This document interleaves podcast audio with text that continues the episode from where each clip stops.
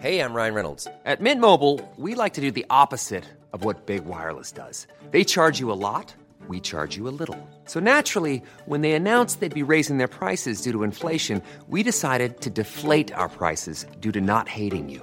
That's right. We're cutting the price of Mint Unlimited from $30 a month to just $15 a month. Give it a try at mintmobile.com slash switch. $45 upfront for three months plus taxes and fees. Promo rate for new customers for limited time. Unlimited more than 40 gigabytes per month. Slows. Full terms at mintmobile.com.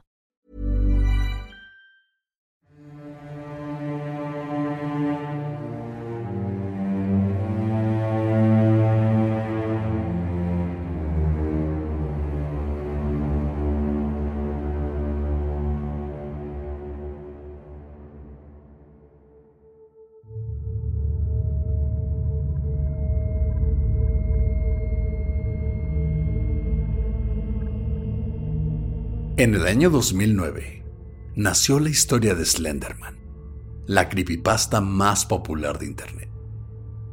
Desde su publicación y hasta la fecha, la historia ha tomado vida casi propia entre películas, videojuegos e imágenes.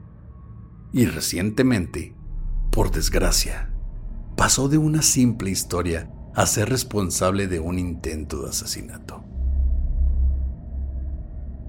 Esta es la historia de Slenderman.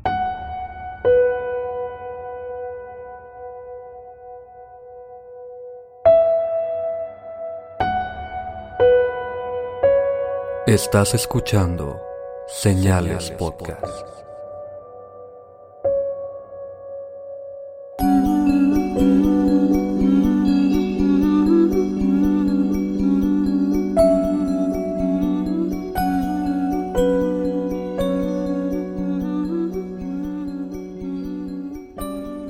Buenas noches y gracias por acompañarnos en un nuevo Viernes Misterioso de Señales Podcast. Les agradecemos su paciencia y les recomendamos como siempre que escuchen a nuestros amigos de Expedientes Bélicos. Como ya saben, Expedientes Bélicos trata de todo lo que tiene que ver con la guerra, personajes que tienen que ver con la guerra, específicamente la Segunda Guerra Mundial hasta ahorita, pero sé de muy buena fuente que pronto van a terminar con esos temas y se va a poner bueno porque van a empezar con unos poquito menos conocidos pero igual de interesantes. Pepe y yo hemos tenido la oportunidad de colaborar en algunos de sus episodios. Y si quieren saber más de este programa, escúchenlos en sus redes, lo que es Facebook, Spotify, Amazon Music o donde quiera que escuchen podcast. This is Paige, the co-host of Giggly Squad, and I want to tell you about a company that I've been loving, Olive and June. Olive and June gives you everything that you need for a salon quality manicure in one box. And if you break it down, it really comes out to $2 a manicure, which is absolutely insane. It's also so easy to get salon worthy nails at home with Olive and June. The difference between how your nails used to look when you did them yourself and now with the Manny system is a complete game changer. The best thing about Olive and June, too, is it's a quick dry. Dries in about one minute, lasts for five days, and full coverage in up to one to two coats. Visit oliveandjune.com slash perfectmanny20 for 20% off your first system. That's oliveandjune.com slash perfectmanny20 for 20% off your first system.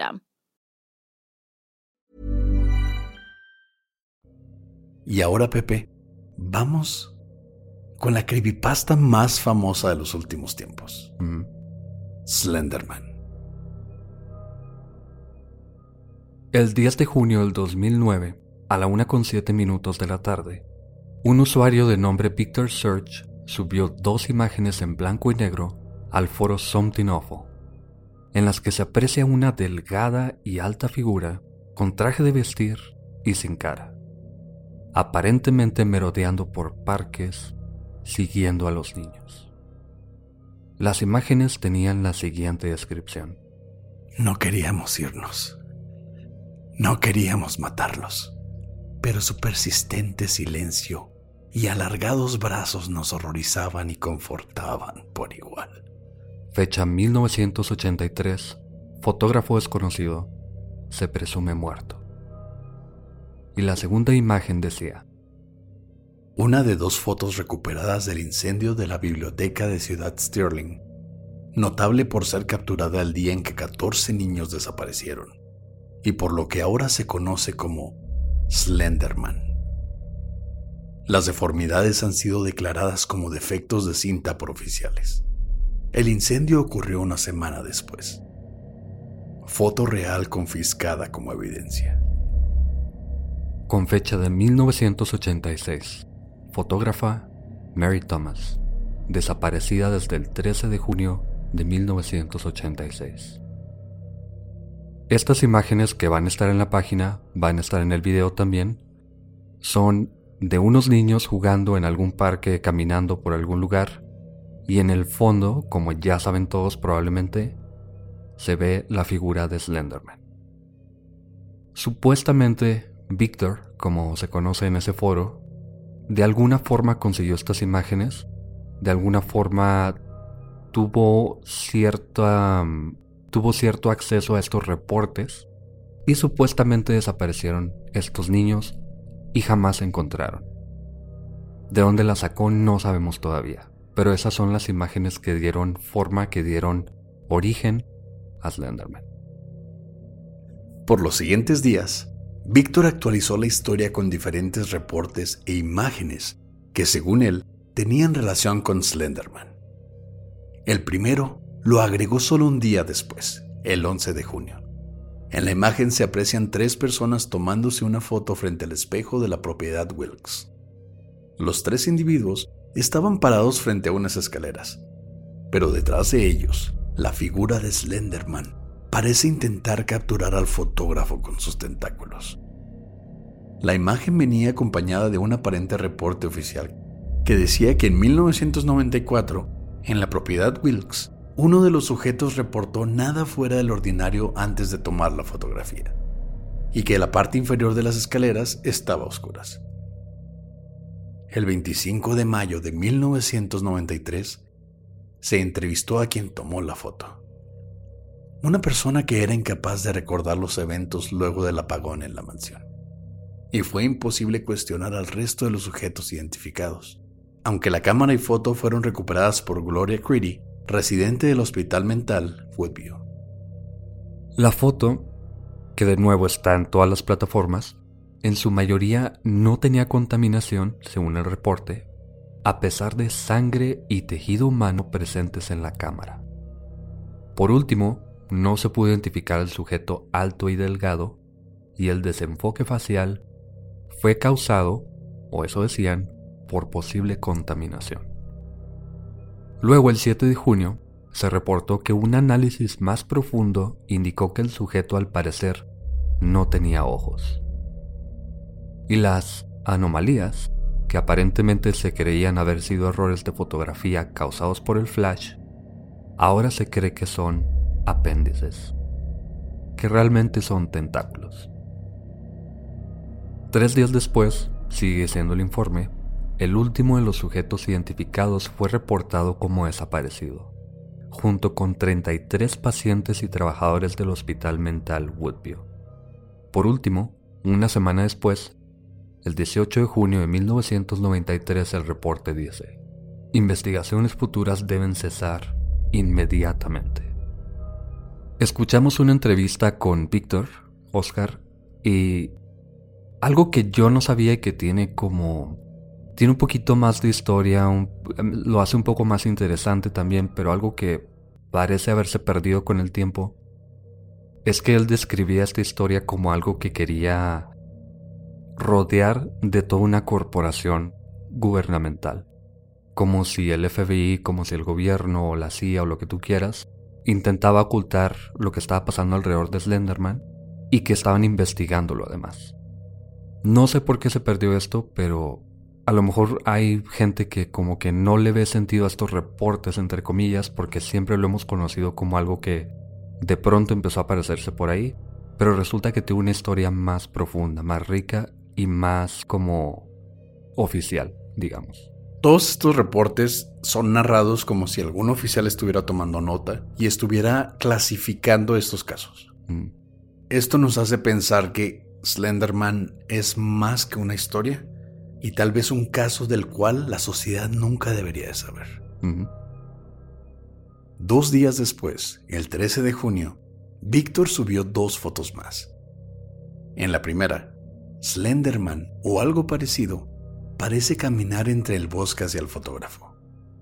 El reporte decía que ambos sujetos se encontraban cazando en el bosque Steinman cuatro horas antes del anochecer cuando comenzaron a preocuparse por la neblina que crecía rápidamente, además de un murmullo constante acompañado de un zumbido. De pronto, algo cayó desde uno de los árboles, golpeando a uno de los hombres en su brazo izquierdo, lo que causó que disparara su arma. El objeto, luego de ser inspeccionado, resultó ser el cuerpo de un hombre meticulosamente diseccionado, con sus órganos dentro de bolsas de plástico y reintroducidos en su cuerpo. Uno de los hombres metió la bolsa de órganos en su mochila. Luego de unos minutos de caminar, los hombres escucharon una risa infantil que los perseguía, luego de la que fueron atacados por algo. El individuo de la mochila corrió hasta llegar a su auto y manejó hasta sentirse a salvo. La mochila fue destruida y el testigo fue puesto bajo observación y cuarentena. La segunda foto, muy parecida a la primera, pero con fecha del 2007, venía acompañada de otro reporte. El equipo de investigación descubrió 22 cuerpos, de ambos sexos y de diferentes edades, empalados en ramas de árboles alrededor de un círculo, con mutilaciones en sus pechos, a las 11 de la mañana de ese día. El investigador principal pidió evacuar el área inmediatamente a las 5 de la tarde, pero se perdió contacto con el grupo a las 5.25 de la tarde. La cámara de la que se obtuvo la imagen fue recuperada una semana después, y por procedimientos de seguridad contra Slenderman, se requería eliminar la evidencia a no más tardar el 20 de octubre. Víctor terminó por agregar su propio comentario, diciendo que no sabe por qué sigue investigando de este tema, ya que lo tiene bastante asustado y no le permite dormir por las noches. Pero por suerte, uno de sus amigos iba en camino a hacerle compañía. Trece minutos después, Víctor subió otra foto.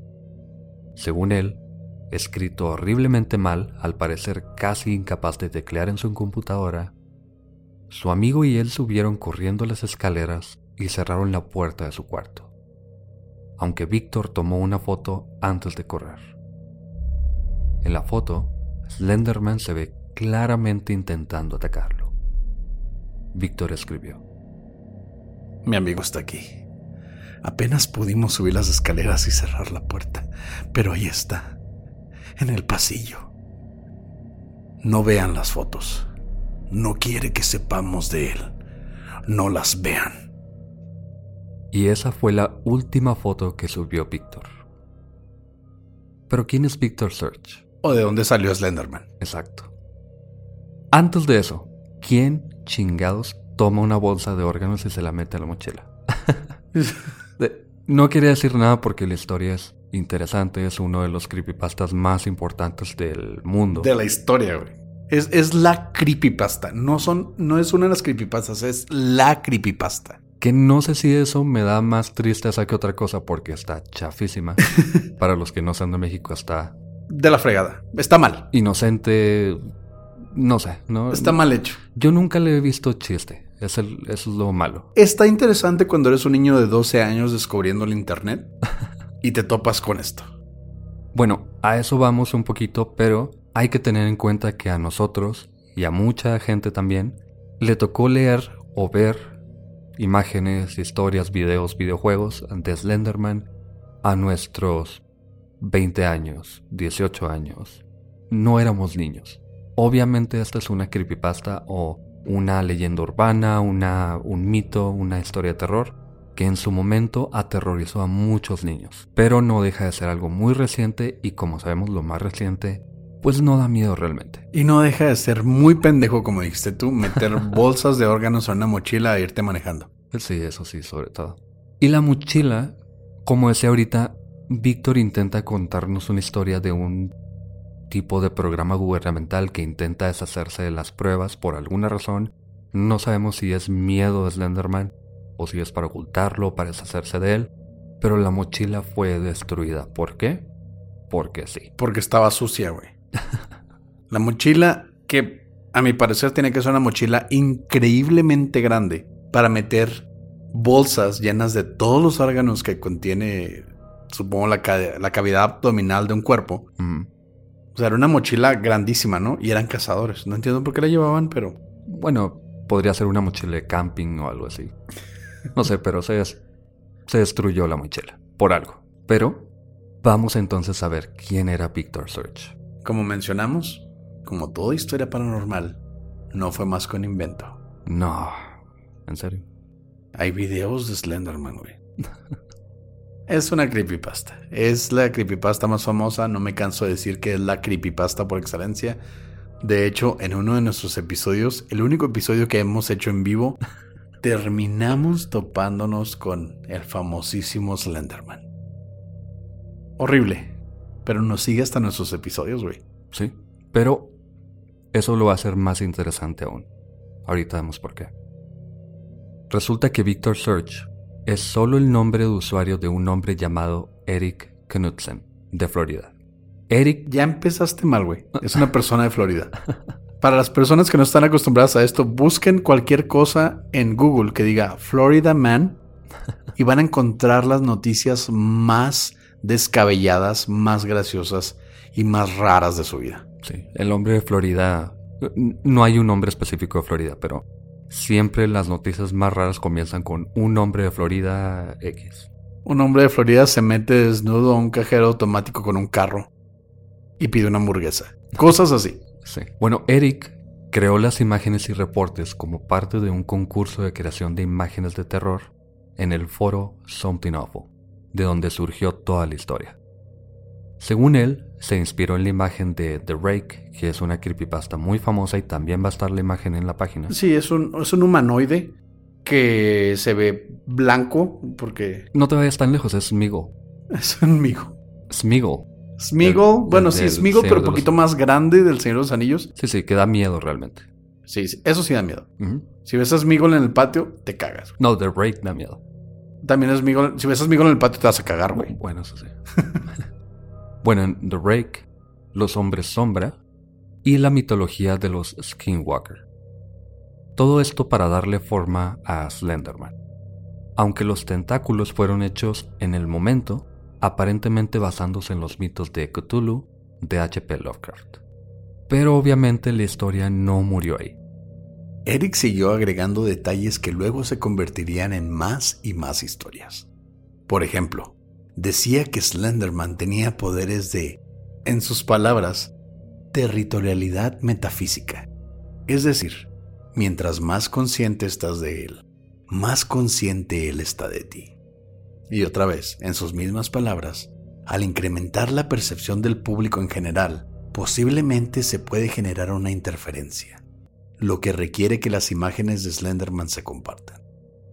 Lo que Eric no sabía es que tal vez sin planearlo, básicamente creó un tulpa. Aquí es donde se vuelve muy interesante la historia. Ya dejamos de lado las historias, las imágenes mal photoshopeadas. Todo lo que están viendo en Reddit, lo que llegaron a ver en algún momento en 4chan. Sin darse cuenta, Eric describió en sus propias palabras un tulpa. Él dijo que al tú saber de Slenderman y entre más gente se sepa de Slenderman por las imágenes, que aparentemente el gobierno o esta organización intentaba ocultar, le dan más poder. Entonces yo creo que él ni se imaginaba que toda esa historia que le dio a Slenderman como para darle más legitimidad, para que causara un poco más de miedo, resultó ser la receta perfecta para una creepypasta. No para algo real como él lo quería vender, digamos, pero terminó haciendo precisamente eso. Así que en cierto sentido, Slenderman es real. Si es real, güey, ¿no has visto los videos en YouTube? en mi experiencia como hombre aficionado a lo paranormal, la criptozoología, los tacos con salsa muy picante, algún anime bastante entretenido y el terror de zombies, yo te puedo decir que Slenderman es real. Es que lo dices como broma, pero no sé cómo hacer énfasis en que estamos hablando de Slenderman porque fue algo creado y un tulpa es algo creado. Irónicamente, al saber nosotros que fue algo que inventó alguien, le estamos dando forma y lo estamos haciendo real. Estamos creándolo con una colectividad energética. Estamos creando una especie de poltergeist. Mm. Estamos creando energía. Entonces realmente no fue culpa de él, fue culpa de todos nosotros que quisimos creer en él. Lo extraño es que Slenderman es muy diferente ahora de lo que era inicialmente. Por sus descripciones e imágenes, Slenderman sí tiene cara, que yo no sabía esto, aunque no es clara en fotos o videos. Y a veces tiene sombrero, a veces no, como el hombre del sombrero. Esto es lo que hace un clic más grande, porque tenemos una infinidad de gente en cualquier parte del mundo que ha tenido al menos una experiencia con el hombre del sombrero. Como Dayana de Colombia en nuestro episodio de historias personales, el primero. Sí, y muchos de los señalados que después de escuchar ese episodio nos compartieron, aún, saber, aún sin saber qué tipo de ente era, nos compartieron, ¿sabes qué? Yo hace años vi a un hombre con sombrero. Muchas personas nos dijeron. Entonces, ¿qué nos hace pensar que Slenderman fue creado por Víctor? O tal vez Víctor fue solamente el canal. Fue el canal para que el hombre del sombrero, Slenderman, el hombre de la bolsa, o como lo quieran llamar, sea real. ¿Por qué hombre de la bolsa? El coco. ¿Sabes que en este momento estoy cayendo en una especie de crisis existencial porque irónicamente la historia más tonta, más ridícula, más obviamente falsa parece que va a terminar siendo la más real. Y tiene más sentido que cualquier otra de la que hayamos hablado. Caso Vallecas tiene más sentido que cualquiera de los Warren, obviamente. Hashtag Warrenazo, obviamente. Pero, ¿esta es la más sólida? Lo raro es que es sólida por lo circular que es. Si yo te digo, ¿sabes qué? Eh, el coco. El coco real solamente si crees que es fantasía o que es un invento, pues eso hace que a fuerzas sea real, porque estoy metiendo ahí ese tipo de condición. Y eso es lo malo o lo bueno de un tulpa. Sí, me estás metiendo una idea, eso lo entiendo. Una idea se puede crear, se puede idealizar, se puede materializar, por así decirlo, en la mente de cualquier persona que la escuche, pero aquí tenemos características físicas contadas por muchísima gente que nunca ha tenido contacto entre sí que coincide en las mismas características, en los mismos detalles. Entonces podría ser que el hombre sombra del cual hablamos en nuestro episodio de Hombres Sombras, la entidad más maligna, una de sus caras sea conocida como Slenderman. Ok.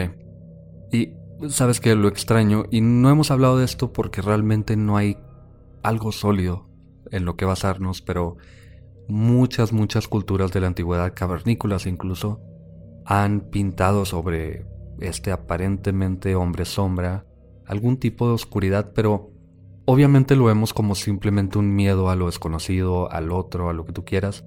De hecho, me estoy acordando de un podcast muy bueno en inglés, se llama The Black Days Podcast. Y se lo recomendé, por cierto, a la Dama de Blanco, que un saludo a ella y pronto queremos hacer algo con ella. En la que se describe que hay pinturas rupestres con esta imagen, pero la imagen, la cara, perdón, está volteada. La sonrisa está al revés y abajo están los ojos.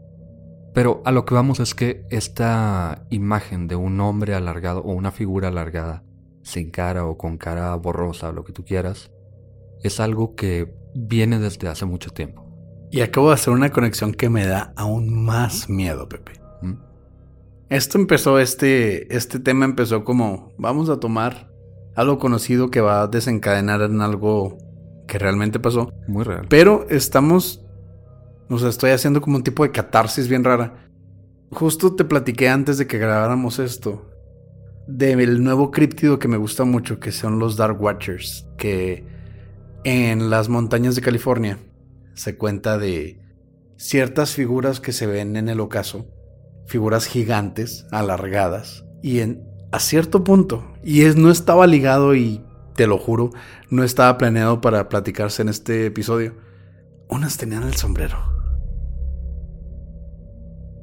Se dice que de los Dark Watchers, que se remonta a la invasión española, les decían los vigilantes oscuros, los españoles que veían rumbo a, los, a las montañas en California. Les decían los, los vigilantes oscuros y eran figuras gigantes, alargadas, de sombra, obviamente, o sea, oscuras. Entonces esto ya se, se torna un poco más, más bizarro. Que Eric pudo haberse basado en todo eso, no sabemos, no lo dijo tal cual, pero es posible que se haya basado en este tipo de folklore que ya sabemos todos. Todos hemos escuchado de hombre sombra en algún momento. Sí. O algo parecido. Sí. Nos desviamos un poquito. Algunos de los comportamientos de Slenderman también cambiaron, como por ejemplo, él mutila a sus víctimas, por ejemplo los cuerpos empalados o los desaparecidos, e intenta deshacerse de la evidencia. Con el tiempo se ha hecho que simplemente desaparecen y ya. Además, con el tiempo las historias de Slenderman se transformaron en el hombre sin cara que ahora conocemos, y como en el famoso videojuego Las ocho páginas que jugaste en algún momento, Oscar. Estaba buenísimo. Era un juego con unas muy malas gráficas, pero aún así te daba miedo. Veías cuando veí, sabías que estaba Slenderman cerca, escuchabas cierta estática. Estática como, como de un radio cuando no encuentras la, la frecuencia o como una televisión cuando está nevado. Si pues te, da un miedo, así un miedo psicológico muy fuerte. Precisamente como en ese juego, y en muchas fotos y videos que se han popularizado con la historia, Slenderman causa un tipo de interferencia o ruido en los aparatos electrónicos. Pero, más importante aún, de acuerdo a las primeras fotos, Slenderman atacaba a niños principalmente. Aunque con el tiempo el mito se transformó en el de un ser que por alguna razón protegía a los niños que lo podían ver y hasta los convertía en sus agentes. Aquí es donde la historia se vuelve muy confusa. Eric y se vuelve confusa obviamente porque es inventado y no hay. porque es un es un güey larguísimo con tentáculos que se te aparecen. No, no, porque, porque Eric lo inventó en el momento, no se dio. O porque avienta bolsas con órganos y todo ese rollo. Porque Eric no se dedicó a hacer una historia real como Stephen King, por ejemplo. Esto lo hizo en tres días. Sí, porque lo que hizo Stephen King era real. Me refiero a que tiene contradicciones. Eric mismo decía que su presencia no causaba temor, pero luego los niños desaparecían y resultaban muertos. Y esto de convertirlos en sus agentes era por medio de control mental con el que se los llevaba a su mansión en el bosque y ocasionalmente los obligaba a matar a cambio de perdonarles la vida.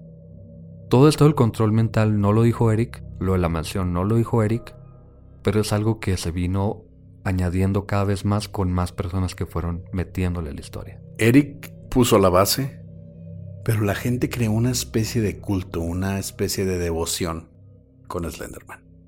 Eric ya no tenía control alguno del nuevo críptido. Las historias, videos, fotos, juegos y demás simplemente tomaron la imagen de Slenderman y añadieron todo tipo de características. Obviamente se agregó a Slenderman a Minecraft como Enderman. Ajá. Y de hecho hay hasta novelas eróticas. Con, bueno, es que tiene tentáculos, sabemos cómo son los japoneses. Aunque Eric intentó adueñarse de nuevo de la historia, posteando imágenes nuevas en su cuenta de Instagram el 7 de agosto del 2018. Obviamente, como campaña de publicidad para la nueva película a la que vendió sus derechos y que salió tres días después, el 10 de agosto. Pésima película. Esa película es, es peor que cenarte un cereal de carne de puerco con leche, güey. ¿Ya te imaginaste qué feo es? Así de mala es la película. Me da más miedo los pensamientos que tienes, pero... En fin, no la he visto. Sé que es malísima. He visto reviews, he visto algunos trailers y todo ese rollo. Sé que es malísima. Pero... Ah, aquí me da un poquito de coraje. Porque Eric, está bien. Si te salió sin querer un negocio por el que vas a hacer millones o miles o lo que tú quieras, ok, vende tu historia. Pero me da coraje por lo que pasa antes del 2018. Antes de la película, Eric comienza a poner estas imágenes tres días antes de la película, que por cierto las imágenes tienen como 300 likes, o sea, ni siquiera fue como una campaña súper grandísima ni nada. Y por eso me da un poquito más de coraje también, porque no le metieron ni siquiera el esfuerzo por hacerlo algo bien. Pero hay algo más. Aquí es cuando la ficción se encuentra con la realidad. Aquí es cuando el terror ficticio, algo que Eric empezó como una simple creepypasta, algo para, para entretener a la gente, se vuelve algo corpóreo, algo tangible. Todo cambió el 31 de mayo del 2014, cuando dos niñas de apenas 12 años de edad intentaron asesinar a una de sus mejores amigas. Según ellas, para calmar a Slenderman. Pero esa historia es para el siguiente capítulo. Gracias por escuchar. Señales Podcast. Buenas noches.